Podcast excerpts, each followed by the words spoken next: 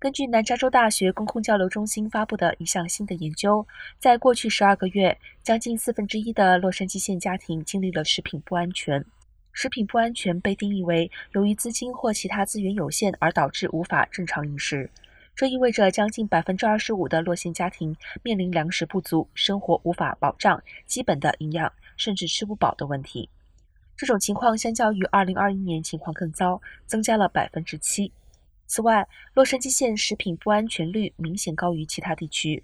根据美国农业部的数据，在过去三年中，美国和加州的平均食品不安全率一直稳定在百分之十至百分之十一左右。今年全美和全州数据尚未公布。